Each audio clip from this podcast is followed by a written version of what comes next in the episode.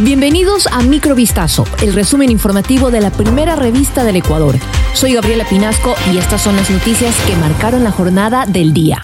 El aparato de propaganda y desinformación que levantó Moscú en la región habría incidido en que la mayoría de gobiernos asumiera inicialmente una posición de neutralidad frente a la invasión de Ucrania. El presidente Daniel Noboa dio un giro sorpresivo. A inicios de enero confirmó que entregará material bélico de origen ruso y ucraniano, al que llamó chatarra, a Estados Unidos. A cambio, Ecuador recibirá equipo de última generación por 200 millones de dólares. El anuncio generó una respuesta adversa de parte de Moscú que amenazó con considerar hostil esta operación de intercambio. El equipamiento servirá para enfrentar las arremetidas criminales en el contexto del Plan Fénix. Lea este reportaje exclusivo en vistazo.com.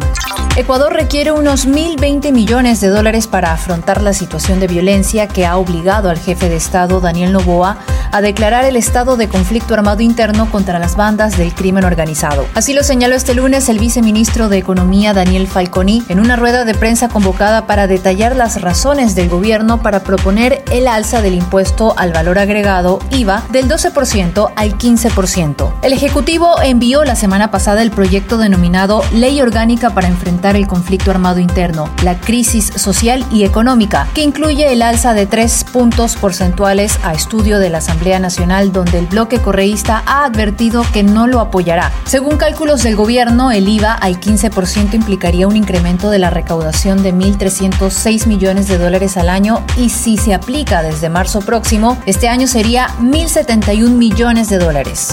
La recaudación tributaria registró en Ecuador un crecimiento del 1.5% durante el 2023, según informó el Servicio de Rentas Internas SRI. En su informe, la institución comunicó que se recaudaron 17.420 millones de dólares entre enero y diciembre del año pasado, lo cual representa 258 millones adicionales en relación al mismo periodo del año anterior.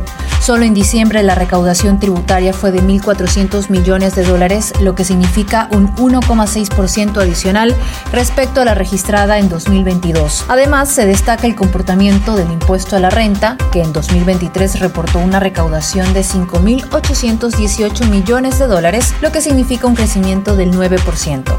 La Unión Nacional de Educadores denunció que individuos desconocidos ingresaron a las aulas virtuales para realizar amenazas en varias provincias del Ecuador.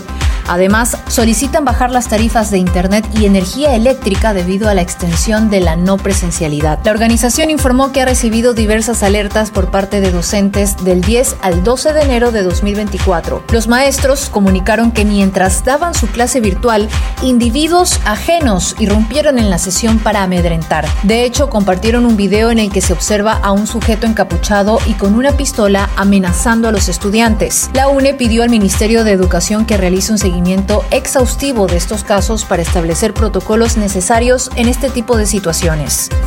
El Comando Conjunto de las Fuerzas Armadas analiza una posible convocatoria del personal de reserva militar. En un documento dirigido a los comandantes de la Fuerza Naval, Terrestre y Aérea, se hace referencia a lo ordenado por el presidente de la República, Daniel Novoa, en el decreto 110, mediante el cual se declaró el estado de excepción en todo el territorio nacional por grave conmoción interna. Asimismo, el decreto menciona que se establece una causal adicional, la declaratoria de conflicto armado interno por la situación de emergencia que vive el país. Por esto, el almirante Patricio Vela, quien es jefe del Comando Conjunto de las Fuerzas Armadas, ha pedido que se remita hasta el lunes 15 de enero un informe en el que se analice si existe la necesidad de personal de la reserva. Los militares y policías mantuvieron este domingo operaciones de intervención en varias cárceles del país ocupadas por grupos de reos amotinados, así como requisas en las calles en una guerra contra los grupos de delincuencia organizada.